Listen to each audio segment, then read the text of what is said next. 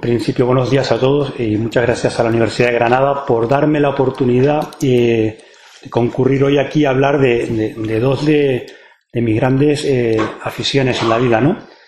El mundo anfibio y por eso dediqué mi, vida profesional en el ámbito militar a, la infantería marina y por otra parte eh, la geopolítica y por eso estoy en el Departamento de Seguridad Nacional ahora mismo en temas de, de gestión de crisis en el ámbito geopolítico. ¿no? Comprenderán ustedes que después de la exposición del profesor Baquev, yo casi eh, estoy en una retirada anfibia, porque eh, él ha expuesto eh, lo que es una de las teorías dominantes actualmente, y, la obra de Mahan es una de las obras más traducidas en China actualmente en el ámbito estratégico, ha expuesto lo que es uno de los enfrentamientos más grandes en el ámbito de la estrategia naval actualmente, que es el poder naval o la proyección del poder naval. Eh, la proyección del poder naval sobre tierra plantea dos dificultades. La primera es que se reconozca su valor. Y la segunda es que se la llegue a emplear. Esta frase no es mía. Esta frase la, pronuncia el almirante Roger Case en 1941, cuando la Brigada de Comandos Anfibios inglesa está inactiva en Inglaterra. 1941, plena guerra mundial, y la Brigada de Comandos Anfibios está inactiva. Es decir, vamos a hacer un recorrido histórico en el que siempre vamos a encontrarnos con la dificultad de entender el uso de las fuerzas anfibias de forma correcta. Al final se cae en la tentación de utilizar las fuerzas anfibias en cometidos eminentemente tácticos, sin comprender que están capacitadas y de hecho su orientación está más en la línea de alcanzar objetivos operacionales e incluso estratégicos por sí mismas. Eh, hay un acerto eh, casi tradicional en que dice que las operaciones anfibias son las operaciones más complejas que se pueden realizar. Esto viene de una época en la que el concepto de operaciones conjuntas no existía. ¿Por qué en aquel momento se hablaba de la complejidad de las operaciones anfibias? Porque eran per se conjuntas. Eso que ahora tanto decimos que el mundo militar debe ser conjunto, cuando se empezaron las operaciones anfibias ya eran conjuntas per se. No hay forma humana de realizar operaciones conjuntas, operaciones anfibias, perdón, en la que no confluyan los tres ejércitos, dos dominios al menos, posteriormente tres dominios y en la actualidad hasta cuatro dominios. el ejemplo más claro del combate multidominio son las operaciones anfibias. Y, estoy de acuerdo con el profesor Baqués, no hay enfrentamiento entre Mahan y los filósofos doctrinales que vamos a hablar del mundo anfibio. Son complementarios. Y la vuelta al horizonte que voy a dar en el pensamiento estratégico nos lleva a ese punto. Actualmente en lo que estamos es en la complementariedad entre el poder naval y la proyección sobre tierra. Bien, ¿qué, temas tocaré después de esta breve introducción en, en esta aproximación al poder anfibio? La historia. Eh, las operaciones anfibias no empiezan ni en Galípoli, ni siquiera con Felipe II, sino que tenemos que remontarnos casi hace 2.000 años. Y la primera referencia la voy a, llevar casi a las guerras del Peloponeso. Me referiré eh, también a, a las operaciones anfibias de la Primera Guerra Mundial, en la que inmediatamente todo el mundo aquí ha traído a la mente Galípoli. Pero hay otras, que fueron un éxito, por cierto. El periodo entre guerras fue lo que al final eh, produce eh, y aquí voy a citar un artículo del profesor eh, Javier Jordán, una auténtica transformación, porque se piensa realmente en doctrina de la fuerza de las operaciones anfibias y se cambia todo el concepto hasta ese momento, para en la Segunda Guerra Mundial aplicarlo. Y se aplica, y cuando hablo de operaciones en la Segunda Guerra anfibias, en la Segunda Guerra Mundial, todo el mundo trae a la cabeza inmediatamente dos escenarios, el Pacífico y Normandía. Incluso algunos puede que eh, Marruecos. Hay más, y me voy a centrar en esta parte de la Segunda Guerra Mundial en esos otros escenarios, que quizás son los que nos dan la clave al futuro de cómo pueden ser empleadas las operaciones anfibias. Tenemos la larga travesía de la Guerra Fría, en la que las, unidades anfibias se emplean fundamentalmente como preposicionamiento y para realizar evacuaciones de personal. Pero hay un punto de inflexión en el año 2006 en el que explicaré qué pasa y nos lleva a un nuevo concepto para replantearnos las operaciones anfibias en el que volvemos una vez más a la integración poder naval, operaciones anfibias. Y antes de, proseguir, dos ideas que me gustaría que quedaran en mente durante el desarrollo de esta charla. La primera, para España existen tres zonas de interés vital para la seguridad nacional. El Cuerno de África, con su zona litoral, el Golfo de Guinea, con su zona litoral, y la región Sahelo-Magrebí, aquí uno Sahel Magreb, pero si me voy al Magreb, con su zona litoral. segundo concepto es el litoral. Eh, cuando se habla de operaciones anfibias no se habla de la playa. El litoral estamos hablando de hasta 200 millas tierra adentro. Este es el entorno en el que debemos hablar de las operaciones anfibias. La proyección del poder naval no está en la costa, está en el litoral. El litoral son 200 millas tierra adentro. Y en esas 200 millas tierra adentro es donde en el 2030, entre el 2030 y 2050, estará concentrada la mayoría de la población mundial. Unamos las dos cosas y más o menos podemos llegar a calcular dónde vamos a estar trabajando. Bien. Tucídides decía o narra en su obra eh, La guerra del Peloponeso que aquellos que se unieron eh, en armada y combatieron fueron capaces de crear gran fortuna y gran poder.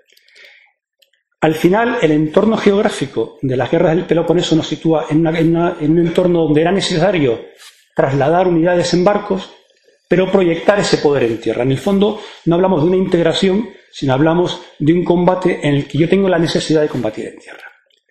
Este mismo argumento es en el que cuando Solemán el Magnífico en el siglo XVI eh, amenaza a Italia, España y Malta, eh, con la con el riesgo de neutralizar cualquiera de los tres países o fundamentalmente el arco defensivo que se centraba en Malta. En 1564 se conocían las intenciones de los turcos, pero no fuimos capaces de armar armada, es decir, de embarcar tropas en los buques, hasta casi el último momento. Y cuando se produce el ataque de los turcos el 7 de septiembre del 65 sobre Malta, eh, estamos casi llegando el día anterior. Felipe II en este momento adquiere conciencia de algo esencial. Habíamos llegado a la salvación del imperio cristiano en el límite y esa salvación se basó en tener la fuerza en el momento. Con lo cual lo que decide es tener unas unidades que sean capaces de combatir tanto a bordo como en tierra, y aquí vemos ya la integración por primera vez, con una disponibilidad absoluta.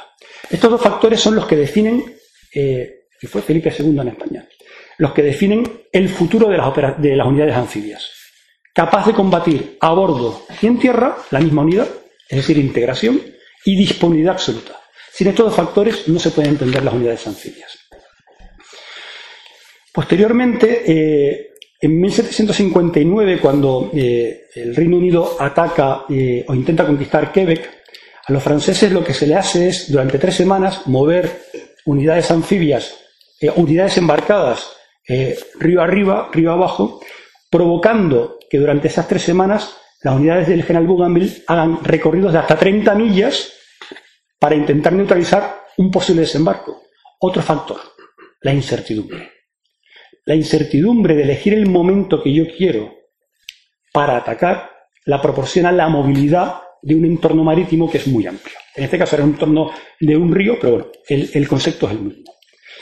Pero en, este, en esta campaña de, 1759 en Quebec se produce otro de los grandes combates entre las operaciones anfibias. Las órdenes secretas que reciben tanto el general del componente terrestre como el general del componente marítimo son apóyense mutuamente. Esto va a ser una constante durante eh, el devenir de las operaciones anfibias eh, en el que, como diría Hart, gran parte de los fracasos que se producen en los combates anfibios se producen porque los propios ejércitos no saben qué parte les corresponde y no son capaces de asumir la responsabilidad que les corresponde al otro. Con lo cual, desde el siglo XVIII ya tenemos este problema. Y esto que sería el antecedente de cómo entendemos las operaciones anfibias, qué pensadores teníamos. Hay un coetáneo, ya lo ha nombrado el profesor Baquets, de Mahan, que es Philip Column, eh, él huye de la visión romántica del combate naval.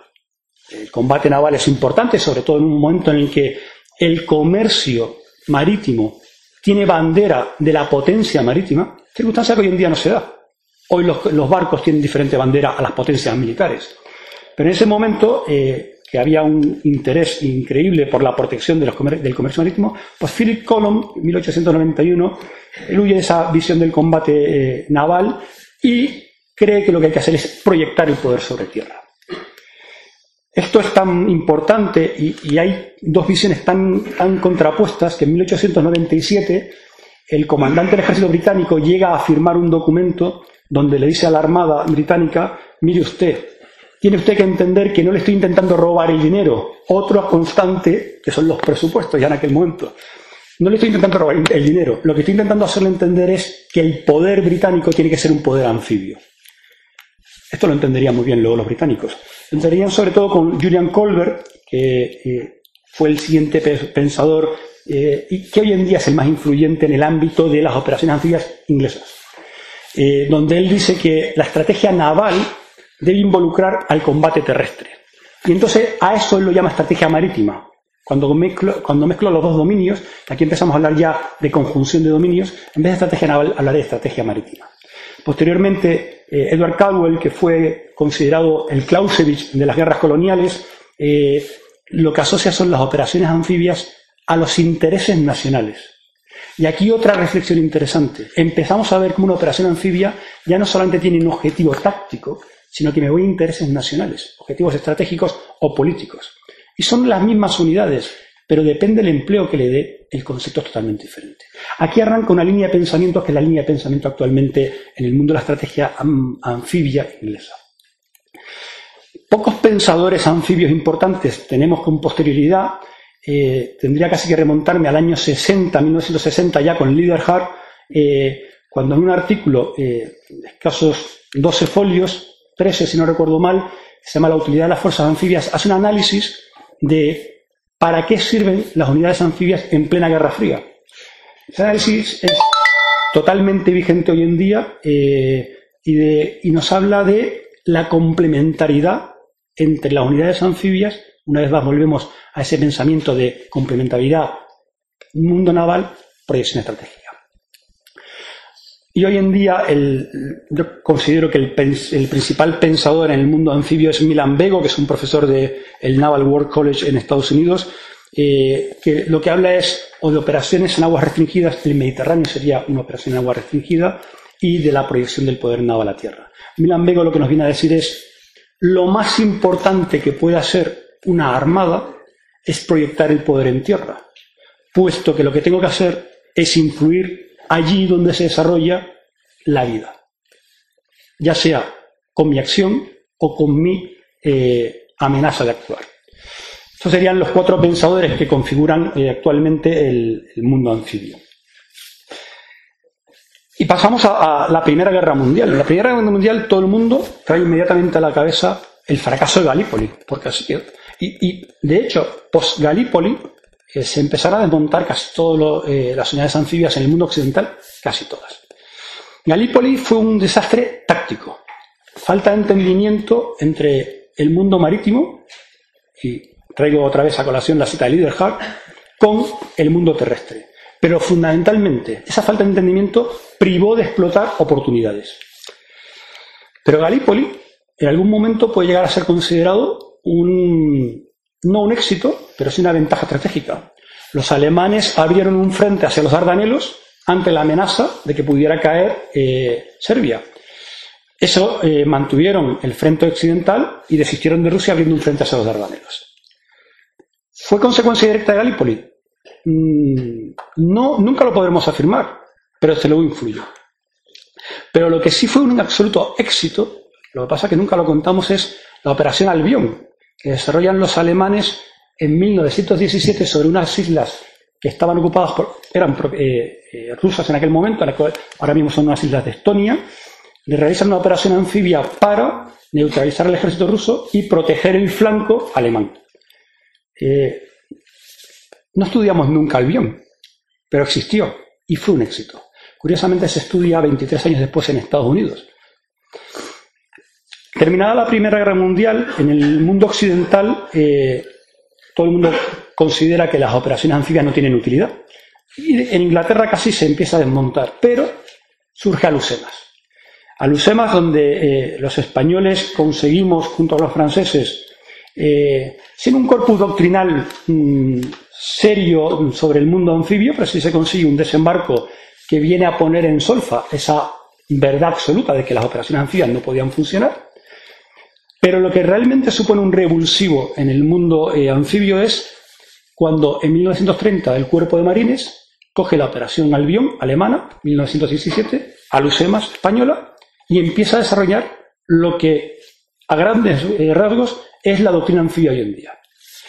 Una doctrina anfibia que se basa fundamentalmente en un concepto que fue el que aplicaron en el Pacífico, que era bombardeo de la costa con los acorazados y con la aviación, aseguro una parcela de la costa, una cabeza de playa, donde soy capaz de proyectar eh, tropas y a partir de ahí progreso. Es un concepto que, que ha estado vigente hasta el año 87-90, empieza a cambiar un poco y cambia un poco porque cambia los medios que se disponen.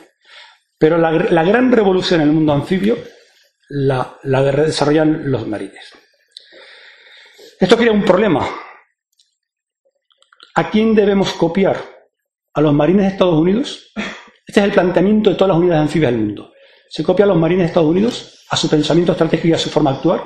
¿O se copia a los ingleses? Son las dos ramas. Habría una tercera que son los franceses, pero por no ser unidades propiamente anfibias, no la desarrollaré al después. Pues durante la Segunda Guerra Mundial tenemos los dos. La campaña del Pacífico, que es fundamentalmente eh, desarrollada eh, con el concepto de los marines, unidades especializadas, la primera división de marines, eh, con una, aproximación estratégica que requiere concentración de fuerzas.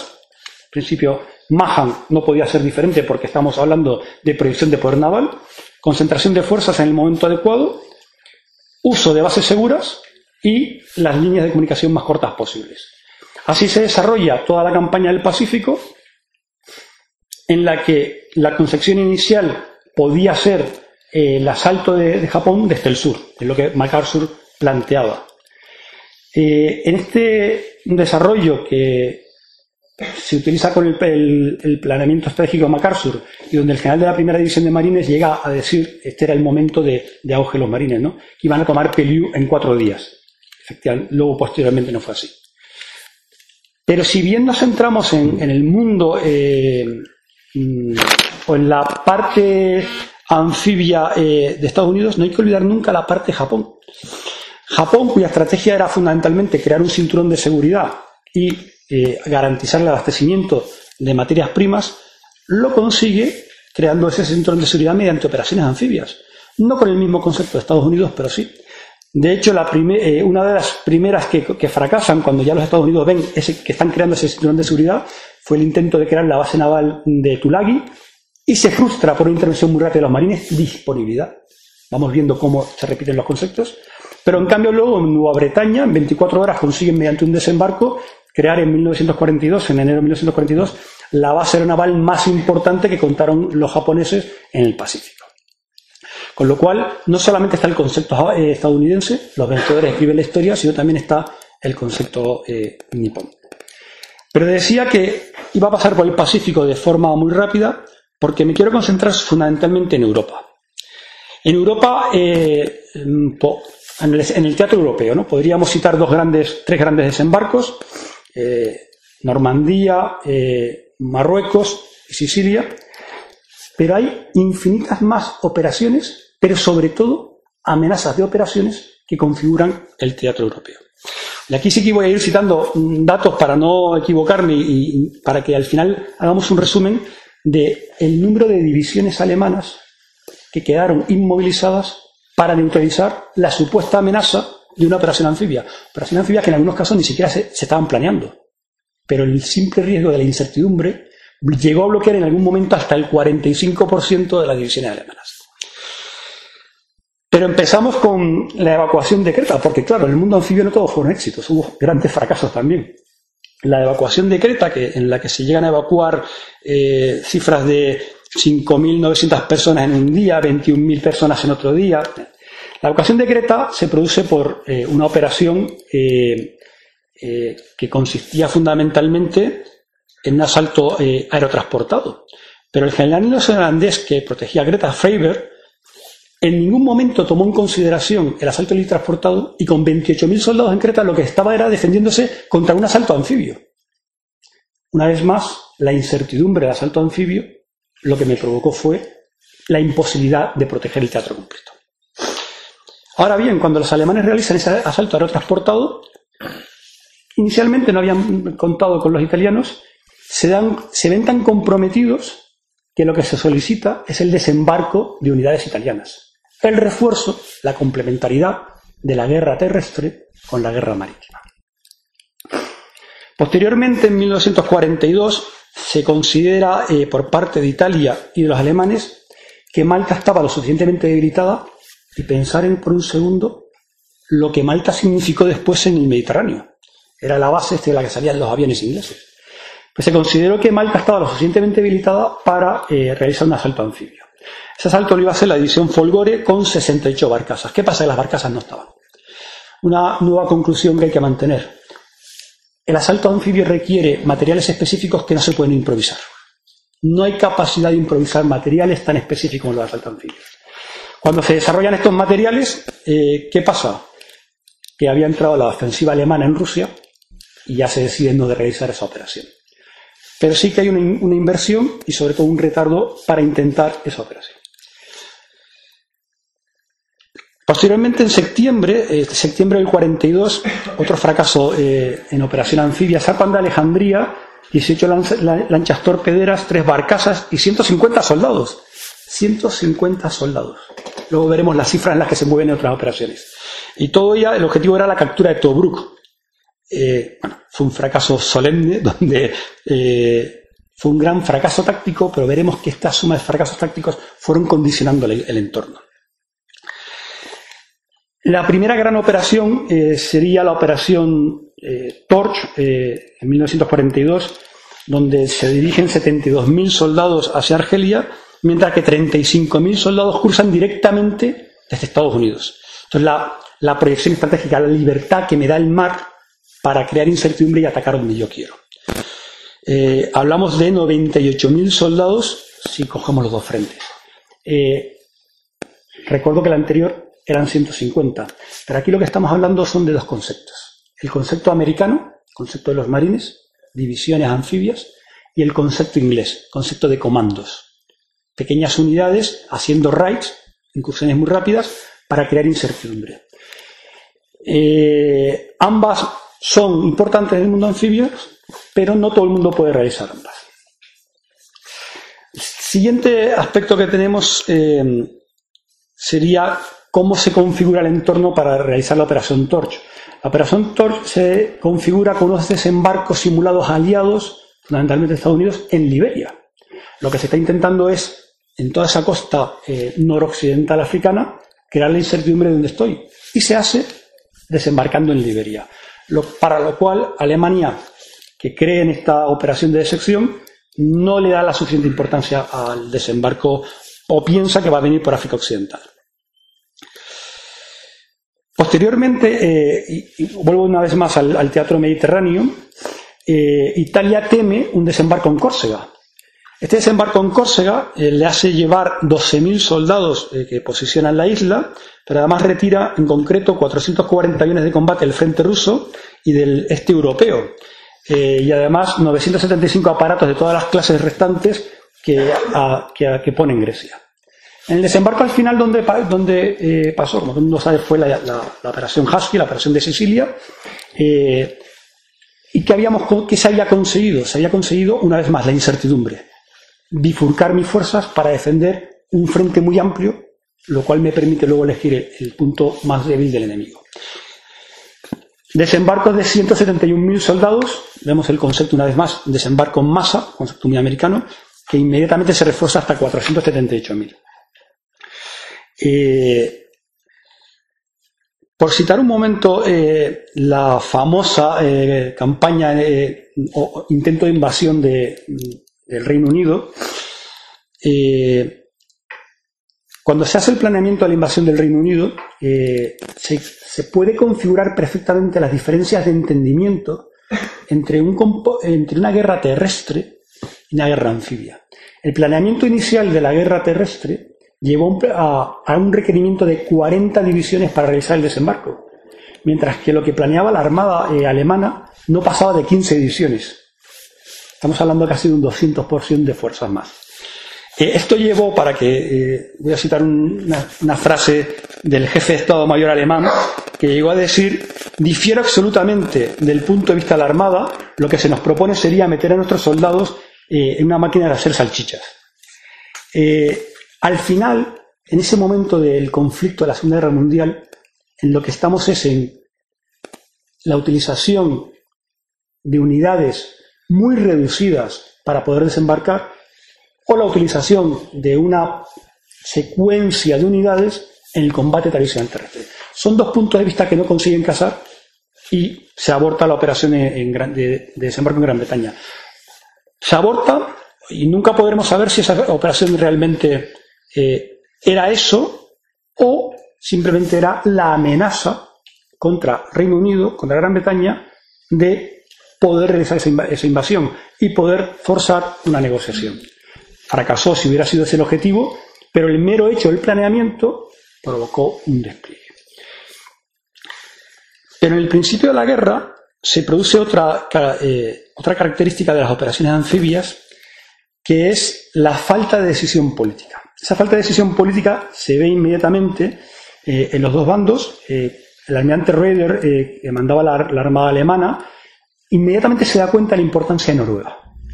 Noruega no solamente por la, península escandinava, sino por las minas de hierro. También se dan cuenta los ingleses. pero ¿qué pasaba? Que los alemanes no tenían los medios para realizar la invasión y en ese momento los ingleses y los franceses carecían de la voluntad política de realizar la, la operación. Volvemos una vez más. Operaciones anfibias requieren medios que no se pueden improvisar, pero también son un conector de decisiones políticas, porque abren frentes nuevos y porque tienen influencia estratégica. Tuvo que llegar Churchill y decidir finalmente el desembarco en Noruega para intentar ya frenar lo que había sido la ofensiva, eh, la ocupación de Noruega por un escalón de desembarco de 8.500. Esta, operación se le encarga al almirante Keyes, que había sido uno de los eh, eh, comandantes de buque en Galípoli y que ya había citado al principio, porque fue el encargado de crear la, fuerza de tareas de comandos y, amargamente se quejaba en el 91 de que una unidad especial estuviera eh, totalmente inactiva durante el año 41. Bien, ¿contra qué se, estrella este planeamiento que fue llamado la Operación Martillo? Se estrella contra, ahora ya había causa política, se estrella contra la incomprensión en el resto de los servicios. Ni el ejército de tierra británico, ni siquiera el ejército del aire británico eran capaces de entender lo que el almirante Keyes, que era un visionario, eh, pretendía con aquella operación. Cuando finalmente los alemanes consiguen invadir Noruega, y aquí volvemos una vez más al efecto de disuasión, la Home Fleet británica tenía más del 50% de sus buques protegiendo Islandia, protegiendo Islandia ante un supuesto desembarco que en ningún momento se planeó, que en ningún momento se produjo. Bien, todo este repaso del mundo anfibio en Europa que nos lleva. Vamos a hablar de números. En mayo de 1940, eh, se inicia la ofensiva de, sobre eh, el frente occidental en el que se dedican el 65% de las unidades alemanas con un 5% de reserva estratégica. Posteriormente se llega hasta el 95% de las unidades alemanas implicadas en el conflicto. Surge el, surge el conflicto en, en el frente oriental y entonces los alemanes dedican el 60% al frente oriental, 60% de sus divisiones, con un 13% de reserva estratégica. Pero un 20, 27% de las divisiones alemanas estaban protegiendo las costas. Estábamos hablando del frente occidental y sobre todo del Mediterráneo. Pero si me voy al año 44, el 55% de las divisiones alemanas estaban en el frente oriental y el 45% de las divisiones alemanas estaban protegiendo la costa atlántica y la costa mediterránea. Todo esto viene, ¿por qué? Porque Adolf Hitler, que tenía una inteligencia natural, que aunque era lego en, cuestiones marítimas, eh, quedó impresionado por los raids británicos en Niepe y en San Nasser. Y él estaba convencido de que toda la ofensiva aliada, como posteriormente fue, toda la ofensiva aliada iba a ser mediante pequeños raids anfibios en las costas. Con lo cual le llevó, en un momento de máximo esfuerzo en el este, al 27% de sus medios inactivos, protegiendo la costa, pero peor, al 45% en el año 44. Y decía al principio, ¿por qué me quiero fijar en el escenario europeo más que en el escenario, en el escenario pacífico? El escenario pacífico habla de campañas anfibias de guerra tradicional, desembarcos tradicionales. El, escenario europeo habla de disuasión. Disuasión es lo que durante la Guerra Fría desarrollan las eh, unidades anfibias y lo desarrollan de dos maneras. Con el preposicionamiento de fuerzas anfibias, concepto totalmente americano, o estadounidense, perdón, nadie más eh, preposiciona fuerzas de forma permanente. El preposicionamiento de fuerzas anfibias que son capaces de convertirse en esa primera reacción en caso de conflicto. Pero sobre todo con una parte de eh, respuesta de crisis, que es más el concepto inglés de operaciones de evacuación. Pero estas operaciones de evacuación, de las que se desarrollan muchísimas a un ratio de tres por año durante eh, la Guerra Fría, eh, tienen un punto de inflexión en el año 2006, la evacuación del personal estadounidense en el Líbano. Cuando se desarrolla la evacuación del personal estadounidense en el Líbano durante casi dos semanas, se produce al mismo tiempo el ataque de Hezbollah a, a una corbeta israelí. Entonces, por primera vez en el desarrollo de esas operaciones en un entorno permisivo, resulta que un actor no estatal dispone de armas de negación de área eh, con capacidad para reducir la efectividad de los medios anfibios.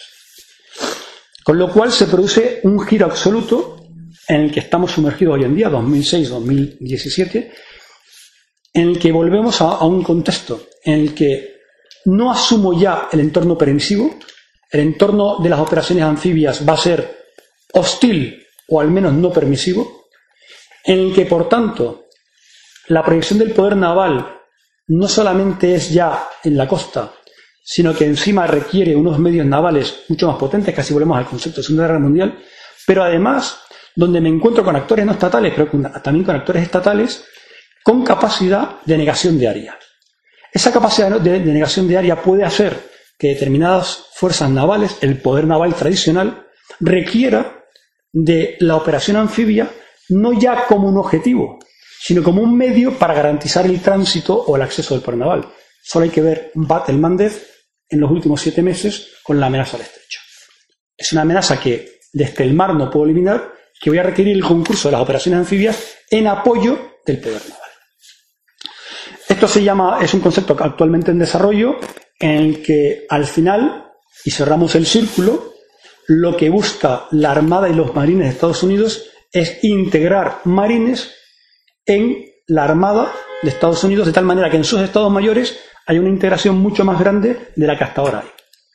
Es curioso que cuando hacemos el planteamiento de si la infantería marina debe o no debe estar dentro de la Armada, en Estados Unidos se estén planteando que estar fuera les crea problemas. No estoy con esto diciendo que vayan a unirse en ningún momento, pero desde luego lo que sí están haciendo es meter muchísimos marines en los estados mayores navales. ¿Hacia dónde vamos en el futuro? Pues vamos hacia un apoyo mutuo, mayor integración y mayor sincronización. Es decir, el concepto de no solamente de operaciones conjuntas, sino de operaciones integradas. Vamos a que ese concepto de poder naval, que en el fondo es el, concepto dominante de Estados Unidos, sobre todo tras el giro hacia Asia, eh, debe estar apoyado en la flexibilidad anfibia. Flexibilidad anfibia que viene impuesta porque determinados actores estatales fundamentalmente, si miro a Asia, miro a China, pero no estatales, en estrechos y en zonas de navegación complicada, y empiezan a disponer de armas que son capaces de negar el libre tránsito del poder naval. La suma poder naval y flexibilidad anfibia, que ahora nos estamos planteando, está en el artículo del líder de 1967. Como vemos, son conceptos que ya se veían venir y que nos aplicaron. la previsión del poder naval es la más clara expresión de una operación multidominio, naval aéreo, terrestre, pero también cibernético. Eh, si que pensamos en la operación anfibia como un mero desembarco en una playa, es que hemos perdido el tren. Lo que estamos es en una operación que se mueve en diferentes dominios y donde un vector lo voy a utilizar para tener la ventaja en otro vector. No puedo olvidar en ningún momento lo que hablaba al principio, que lo que estamos hablando es del litoral, litoral en el que debo influir. Con lo cual, para finalizar, ¿qué ventajas tienen en el ámbito estratégico las operaciones anfibias? La fundamental. Las decisiones políticas para intervenciones militares se basan en una disponibilidad inmediata. Esa es la, eso, es lo que demuestran los estudios, más que en un detallado planeamiento eh, militar. Lo que, lo que, me permite, en un actual escenario de gran incertidumbre, una operación, un, elemento anfibio apoyado por un elemento naval, es desde aguas internacionales crear una gran incertidumbre también al oponente y no comprometerme, con lo cual me aumenta la seguridad. No puedo olvidar en ningún momento que son operaciones terriblemente complejas y que requieren una disponibilidad de medios específicos, pero también de unidades. Y si bajo el nivel táctico, hay un error mm, que se repite tradicionalmente en algunos países, España entre ellos, donde se copia lo que pasó con la 11 División de Marines en la Guerra del Golfo y se deja a un componente que tiene características operacionales y estratégicas como reserva. Esa reserva con el, con el ámbito de bloquear un flanco, lo que me hace es anular unas capacidades que a día de hoy lo que intentarán es ya no ir a la cabeza de playa, sino influir en el objetivo, influir, no digo sin ni siquiera controlar, influir en el objetivo en esas 200 millas de profundidad. Como resumen, decía Colom y Colbert que el combate naval en el futuro posiblemente no se desarrolle, el combate naval decisivo. Ya no hay ese tipo de marinas, lo que vamos a hacer es proyectar el poder naval, la protección de las rutas, sobre tierra. Y eso debe ser en una conjunción de poder naval, poder anfibio y poder terrestre.